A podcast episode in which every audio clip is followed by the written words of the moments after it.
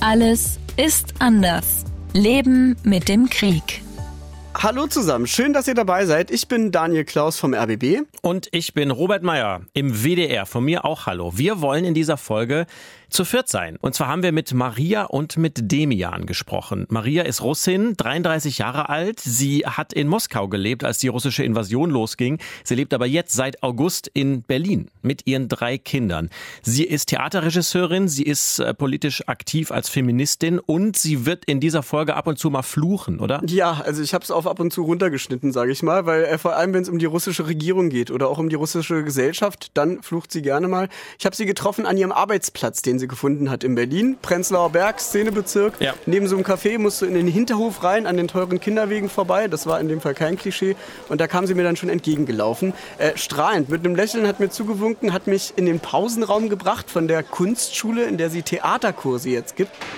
Eigentlich kennt man es doch, Robert, dass man sich mit InterviewpartnerInnen erstmal so, so warm redet. Ja, ja, man muss sich erstmal warm quatschen, bevor man irgendwie zwei gerade Sätze miteinander schafft. Ne? Voll. Und ja. das war bei Maria aber ehrlich gesagt ganz anders. Als ich sie nach vielleicht zwei Minuten gefragt habe, wie seid ihr eigentlich hergekommen zu fünft, dann ist es schon aus ihr rausgebrochen. Sie meinte, wir sind ja oft zusammen mit dem Auto als Familie weggefahren. Aber dieses Mal war wirklich alles anders. In this time, it was fucking shit.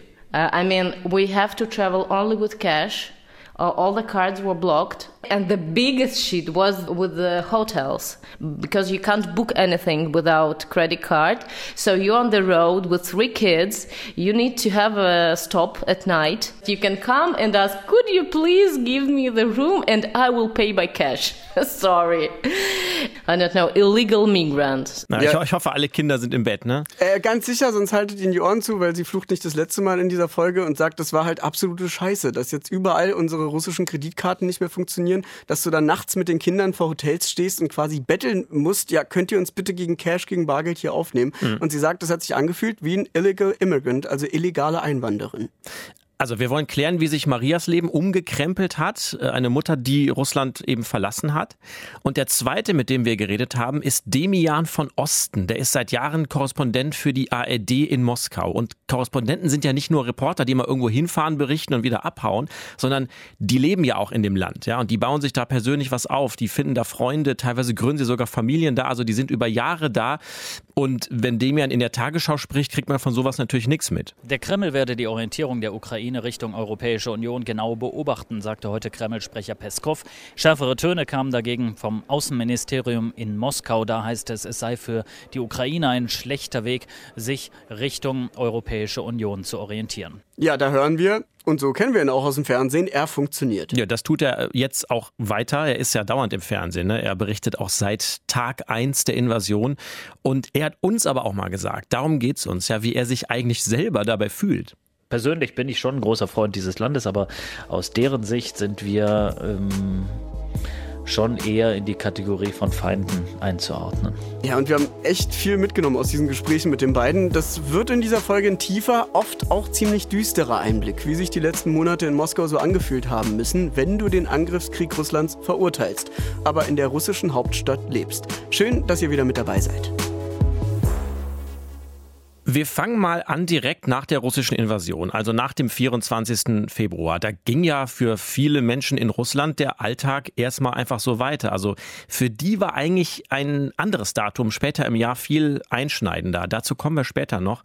Aber du hast mir schon gesagt, für Maria war es eigentlich von Anfang an so ein richtig krasser Einschnitt. Ja, die, also diese Abende mit ihren Freunden, die sie mir beschrieben hat, ja, also an diese Stimmung hat sie sich noch ganz genau erinnert. I remember the first week. It was very strange thing. Uh, every day, our friends, different friends, even from different cities, uh, came to our flat just to have a glass of wine and to discuss what's going on. It was just like silent evenings. It was just like people were sitting and really, and it was silent for two and three minutes from some time. Just they can't talk. Man äh, kennt diese Momente, wenn was ganz Schlimmes mal passiert ist, ne? wenn jemand stirbt in der Familie oder so und dann sitzt du in der Gruppe zusammen, also du triffst dich extra, um nicht alleine zu sein mit Leuten, aber keiner sagt was, oder? Also silent, ja. silent evenings, sagt sie. Stille Abende gab das da nach der Invasion, so im Schock. Und ich konnte mir das ehrlich gesagt, als sie mir das erzählt hat und mir gegenüber saß, genauer vorstellen, als mir in dem Moment lieb war. Äh, vor allem fand ich krass, dass wenn du Maria siehst, dann merkst du gleich, still passiv, zurückhaltend ist die überhaupt nicht. Und Mhm. deshalb wurden diese stillen Abende vom Anfang dann nach Kriegsbeginn bei ihr auch ziemlich schnell laut. We had even parties uh, with the name on the door, fuck the war. And during this party, we were just crying, fuck the war, fuck Putin, but it was only in this small apartment.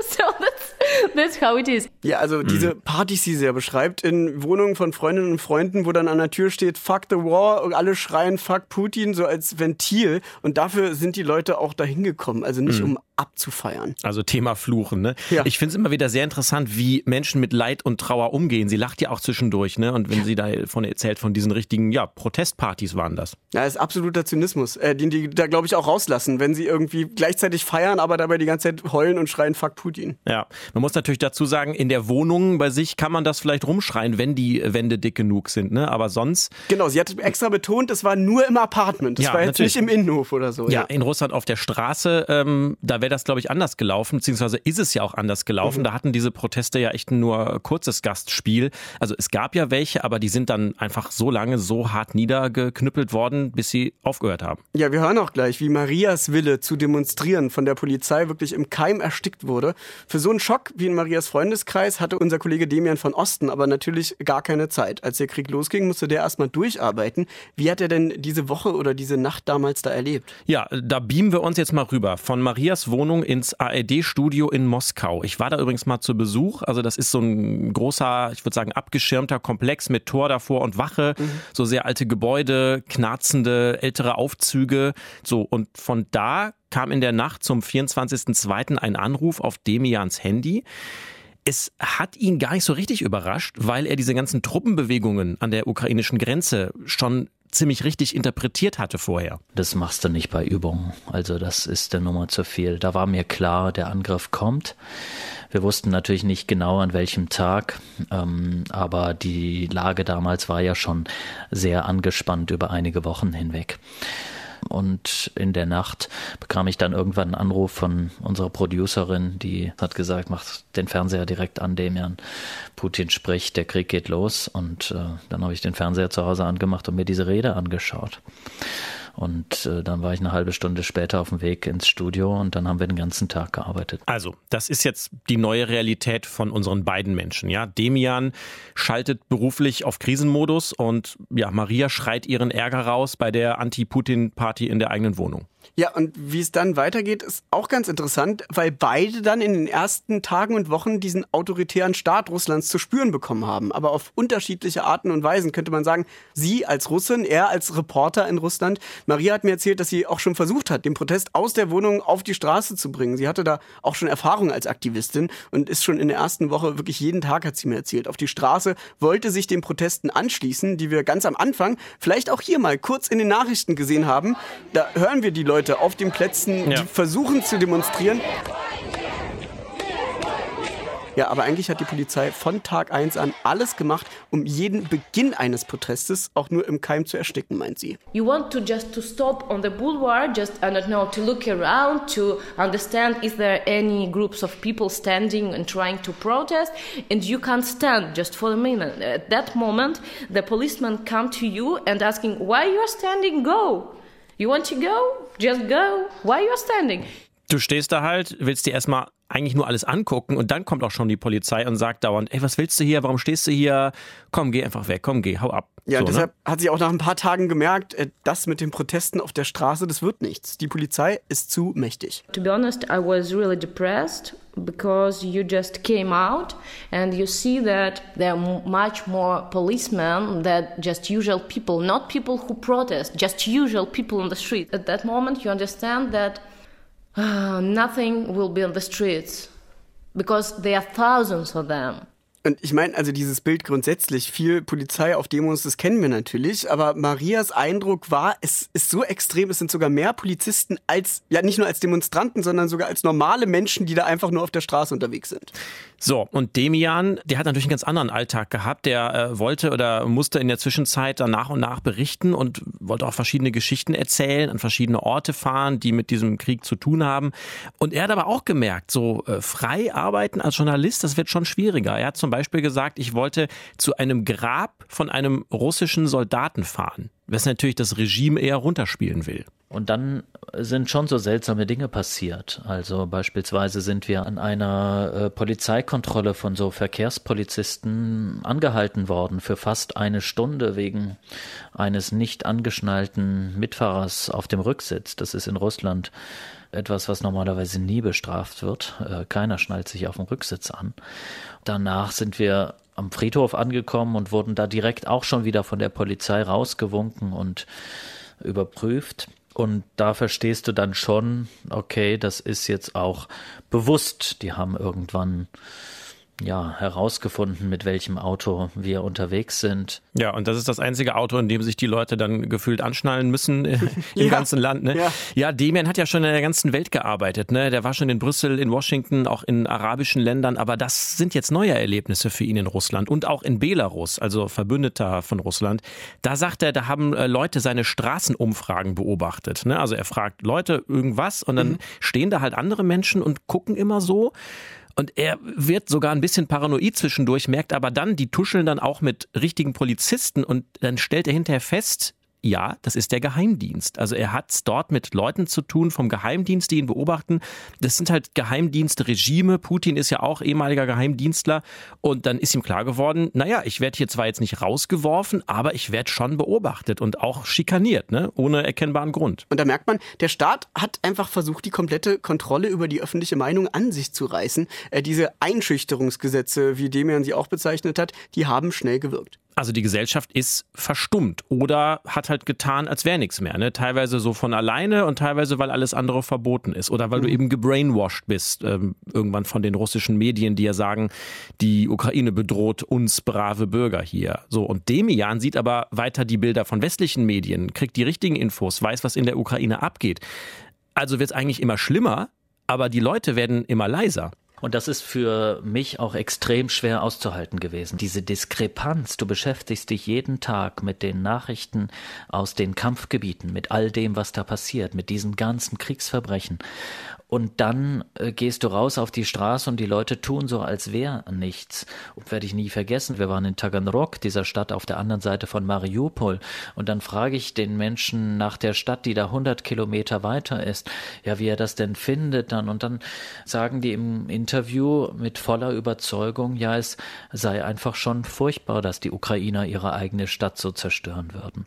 Ja, der erste halbe Satz hat gestimmt, danach wird's äh, komisch. Ja, danach geht's in so eine Art Parallelwelt, ne, die die Menschen da mittlerweile um sich haben oder die der Staat für diese Menschen aufgebaut hat. Ja, und das habe ich auch am meisten gelernt irgendwie aus den Gesprächen, dass es so krass anders war, als wir das hier wahrgenommen haben. Mhm. Ja, wenn du nicht hingucken wolltest, was passiert in der Ukraine, wenn du jetzt nicht das Bedürfnis hast, dich über die staatlichen Nachrichten hinaus zu informieren, dann war es in den ersten Monaten eigentlich relativ leicht, davon gar nicht so viel mitzubekommen und sich in diese, ja, aus unserer Perspektive so krasse Parallelwelt zu begeben.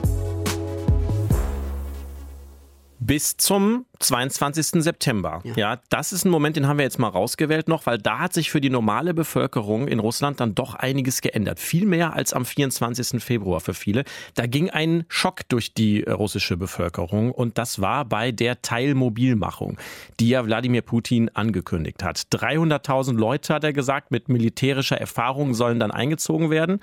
Dann war aber später für viele Experten auch klar, na ja, die Zahl stimmt wahrscheinlich nicht, sondern es sind wohl viel mehr. Vor allem ist es sehr schwammig, wen das alles betrifft, warum man eingezogen wird. Also wenn du vor allem als Mann im wehrfähigen Alter warst und bist in Russland, wie man das so schön sagt, ja, dann mhm. konntest du eigentlich ab diesem Tag nicht mehr sicher sein, dass du nicht mit in diesen Krieg musst. Und das muss wirklich was verändert haben dort, weil Maria hat mir erzählt, wie sie zwei Tage nach der Mobilisierungsankündigung von Putin mit ihrer Schwester telefoniert hat, die wohnt noch in Moskau, und die hat erzählt, gestern hat sich alles plötzlich anders angefühlt und da ist mir äh, das erste verwunderte Lachen ehrlich gesagt im Hals stecken geblieben. Uh, she was uh, in the underground uh, trying to get to, to her work and she told me everyone yesterday were drunk because I can't smell in the train.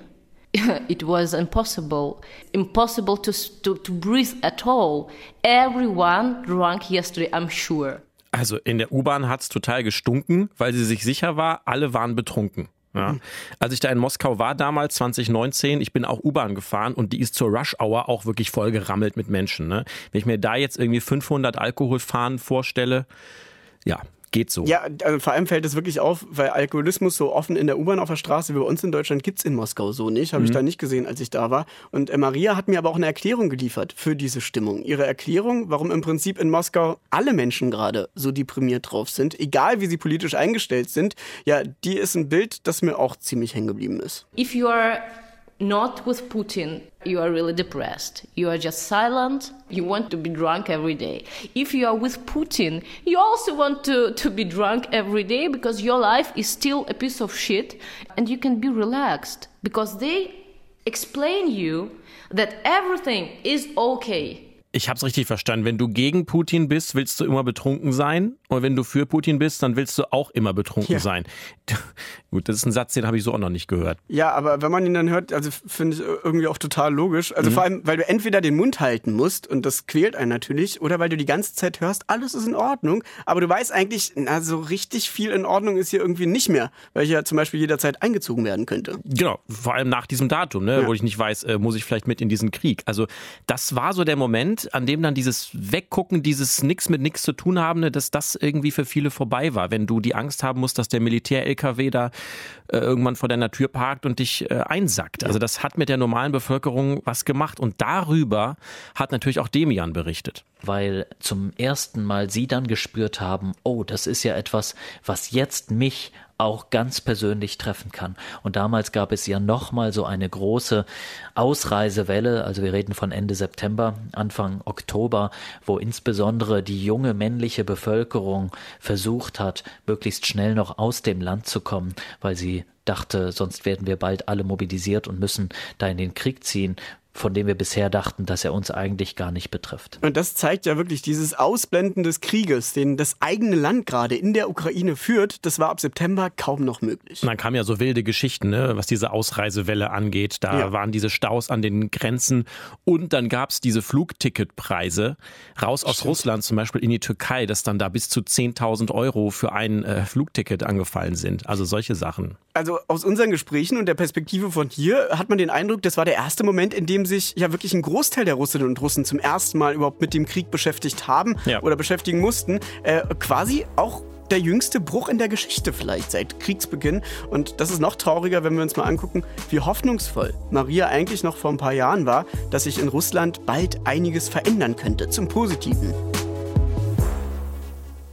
Und dafür gehen wir jetzt mal ein Stückchen in ihre Vergangenheit, richtig? Genau, das war 2005, hat sie mir gesagt. Da hat sie zum ersten Mal gespürt, so eine Art gesellschaftlichen Aufwind, so eine neue Stimmung in ihrem Umfeld in Moskau, die für sie sogar damals der Grund war, zu sagen, ich studiere jetzt Theaterregie und werde Künstlerin. In Moscow, it was just such a, a big vibe of new period, of doing some wonderful things. It was just the way, the, the moment when the culture was on its top. We believed in a new era, to be honest. Die Kultur in Moskau war also auf dem Höhepunkt und sie hat geglaubt, das ist so eine Art neue Ära. Ja, diese Hoffnung aber, um zu spoilern, wir können es uns wahrscheinlich schon vorstellen, die wurde bitter enttäuscht, natürlich. Sie kann äh, sogar ziemlich genau sagen, das hat mich gewundert, in welchem Moment, fast an welchem Tag diese Hoffnung enttäuscht wurde. Mhm. Nämlich als die Aktivistinnen von Pussy Riot verhaftet und verurteilt wurden. Ja, das war diese Punkband, also diese Mädels mit den bunten Strumpfmasken, feministisch und regierungskritisch äh, und auch kirchenkritisch. Und laut, wie wir hören. Und laut.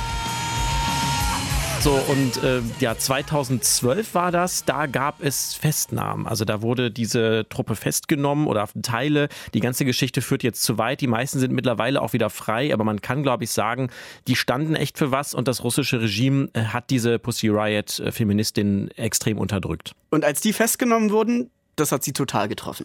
I remember that I was crying uh, on the lesson, on my directing lesson in, at the university after it happened, and I was trying to understand why people around me are not in the same condition. I just told me, do you understand that any one of us could be at their place? Do you understand? We are here, we are directors, we are making performance every day. I'm an artist. It's my freedom to express my reality as I feel it. And do you understand that our government are against us, against artists, against our right to be free in our expressions. They are against us. It's not a place to, to stay now. Extrem interessant mal so als neue Perspektive. Ne? Also mhm. es gab damals sehr viel Solidarität mit Pussy Riot, aber sie sieht das ja durch die Künstlerinnenbrille selber. Wenn sie jetzt sagt, mir ist dadurch klar geworden, ich kann mir auch nicht sicher sein, ob ich nicht auch mal wegen irgendeiner künstlerischen Performance beruflicherweise äh, dann weggesperrt werde, wenn das Regime das irgendwie nicht gut findet. Ja, also verlassen hat sie zu dem Moment das Land damals aber noch nicht, aber ehrlich gesagt nur, weil ihr Mann erstmal versucht hat, wie sie meinte, weiter in Russland zu bleiben. Und äh, sie hatte dann aber ein paar Jahre später, das war so um 2015 rum ungefähr, meinte sie, wieder Mut gefasst. Sie mhm. hatte mit ihren drei Kindern mehr von zu Hause arbeiten wollen, hat deshalb einen neuen Job gemacht und zwar Öffentlichkeitsarbeit bei einem großen schwedischen Hersteller für Menstruationsprodukte in Moskau. Und sie hat wirklich mit absoluter Begeisterung, leuchtenden Augen erzählt, wie sie ja in der Aufklärung gearbeitet hat, über feministische Themen. Sie hat erzählt, wie sie zum Beispiel mit 14-Jährigen gechattet hat, sich ja derer Probleme mit der Periode und auch zu Hause, dass darüber nicht gesprochen werde, angenommen hat. Aber auch diese neue Hoffnung auf ein Russland, die sie damals hatte, ja, die wurde jetzt ziemlich schnell wieder genommen. Sie sagt auch, äh, ihr Social Media Team damals in der großen Firma, in der sie gearbeitet hat, die hat so vor ungefähr zwei Jahren eine extreme Veränderung bemerkt auf Social Media, äh, als strenge Mediengesetze nochmal in Russland erlassen wurden, die bestimmte Inhalte verbieten und versucht haben, die öffentliche Meinung noch mehr auf Regimelinie zu trimmen. They named the topics to be hated. If you see any homosexuality in the social media, hate it. Do it. we will support you.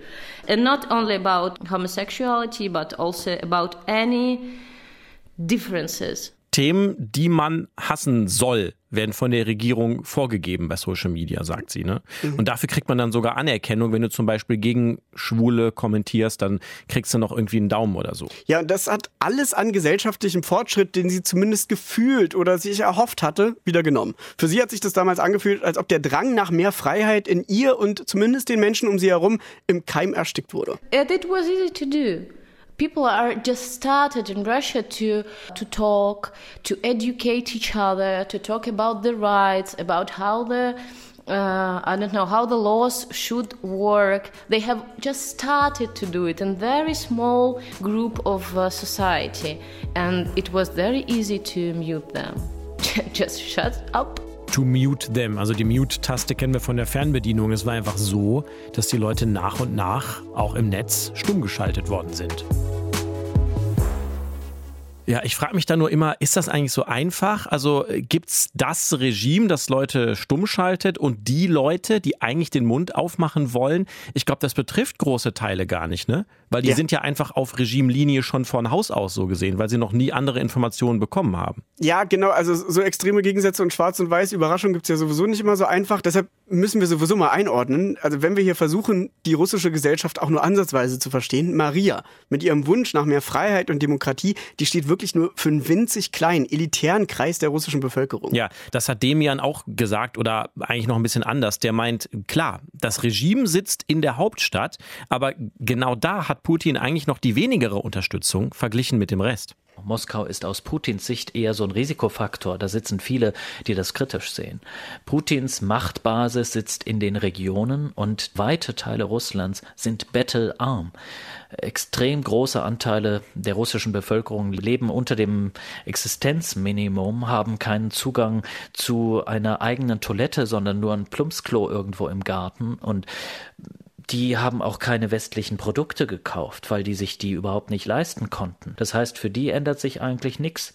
Ähm, die haben kein H&M bei sich gehabt oder Sarah, was äh, worauf sie jetzt verzichten müssen, äh, sondern haben eben bei dem äh, russischen Kleidungsshop in der Stadt irgendwo eingekauft. Und das ist ein ganz wesentlicher Teil derjenigen, die auch kämpfen. So, und das sind eben nicht Leute, die gleich irgendwie im Kopf hatten, oh, ich möchte das Land verlassen. Nee, gar nicht, nee. Nee anders sieht's jetzt bei den westlich orientierten Menschen aus. Bei diesem kleineren Kreis, in dem wir mit Maria gucken, da sind einige seit Kriegsbeginn ausgewandert, wenn sie die Gelegenheit und auch das Geld dazu hatten. Genaue Zahlen gibt's nicht, aber nach dieser Teilmobilisierung im September sollen es mehrere Hunderttausende gewesen sein, äh, bei wohlgemerkt über 140 Millionen Einwohnern in Russland insgesamt. Ja, also die Angst gibt es schon in diesem kleineren Teil davor, dass man äh, kämpfen muss. Und das Zweite ist aber auch noch, warum Leute gehen, ähm, dieser Brain Drain. Also schlaue Leute sagen, ich gehe weg aus Russland, weil ich habe was drauf, ich will was bewegen, aber eben hier in so einem Unrechtsstaat kann und möchte ich das nicht machen. Ja? Und das hat Demian auch gesagt. Wir haben ja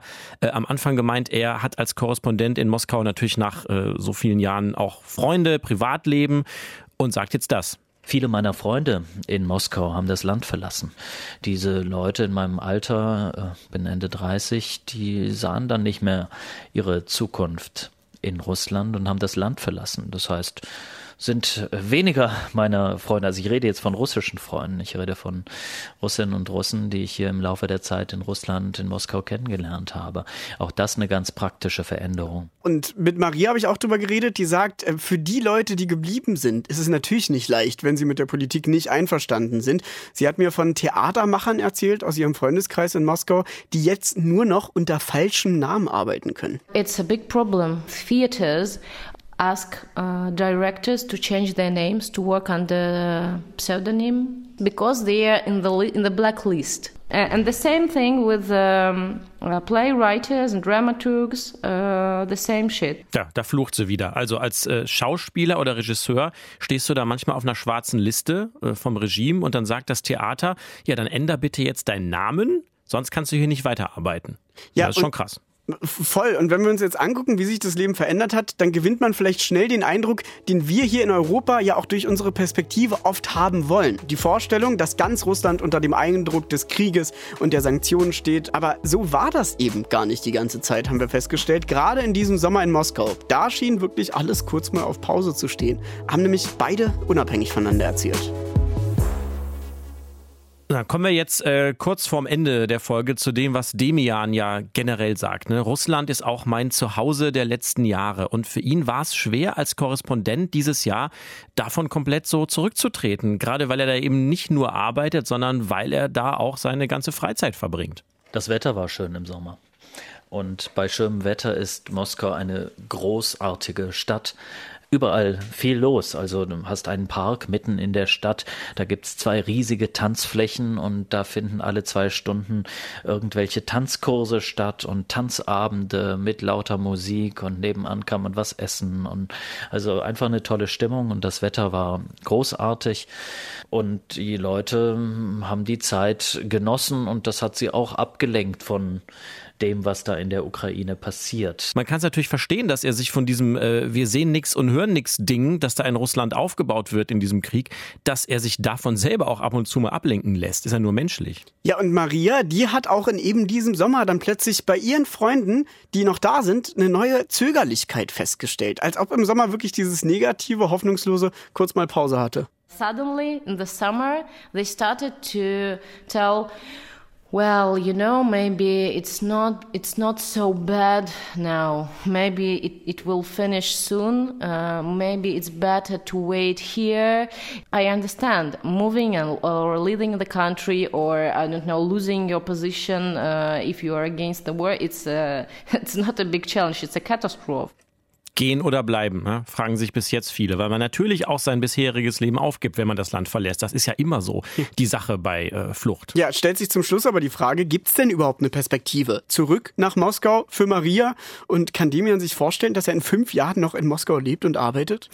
Also für ihn hängt da natürlich nicht nur sein Arbeitsort dran, haben wir ja gehört. Deswegen ist es für ihn natürlich nicht leicht, dass die Zukunft in Russland so ungewiss ist. Wenn man sich einmal so intensiv in so ein Land, ja und auch die Kultur und die Sprache vor allen Dingen eingearbeitet hat, dass das schon prägend fürs Leben ist und einen nicht einfach so loslässt. Also es ist jetzt kein Kapitel in irgendeinem Buch, was ich zumache und das war's. Das wird mich irgendwie vielleicht mein Leben lang weiter beschäftigen. Und in welcher Form, das weiß ich jetzt auch nicht. Also für immer verbunden mit Moskau und Russland ist für ihn klar. Für Maria aber stellt sich die Frage, gehe ich zurück nach Moskau? Gerade überhaupt gar nicht. Das hätte ich so krass nicht gedacht. Und das einerseits, weil sie eine klare Entscheidung braucht und nicht im Kopf hin und her an zwei Orten wohnen möchte, aber vor allem. If you have chosen the way of human rights and of uh living in the place where people respect your right for living. It's a question of not even about 10 years. Maybe in 20 years, maybe it's not an easy uh, thing. Keine einfache Sache, sagt sie. Ne? Wer weiß, wie es in 10 oder 20 Jahren in Russland ist. Aber sie meint, wenn du den Weg der Menschenrechte für dein Leben wählst und den Weg des Friedens, dann musst du dich jetzt gerade fragen, was soll ich in Russland? So dramatisch das ist. Und damit machen wir einen Strich unter diese beiden Geschichten. Der ja. deutsche Reporter in Moskau und die russische Mutter in Berlin. Für beide ist seit Februar alles anders. Danke fürs Zuhören. In der nächsten Folge erzählen wir euch die Geschichte von Gregor. Der ist auch aus Russland geflohen, allerdings nach Armenien, nach der Teilmobilmachung. Und wir haben ihn genau da getroffen. Da hat er uns erzählt, wie sein Leben in Armenien jetzt aussieht. Und wir vertiefen in der Folge auch nochmal, welche Menschen in Russland eigentlich von dieser Teilmobilmachung besonders betroffen sind und waren. Wenn ihr Anregungen habt, Themenvorschläge oder Kritik und Feedback, gern per E-Mail an allesistanders.wdr.de. Empfehlt uns weiter, gebt uns Sternchen und ansonsten tschö. Macht's gut. Alles ist anders ist ein ARD-Podcast von RBB, SWR und WDR. Alle Folgen und weitere Podcasts gibt's in der ARD Audiothek.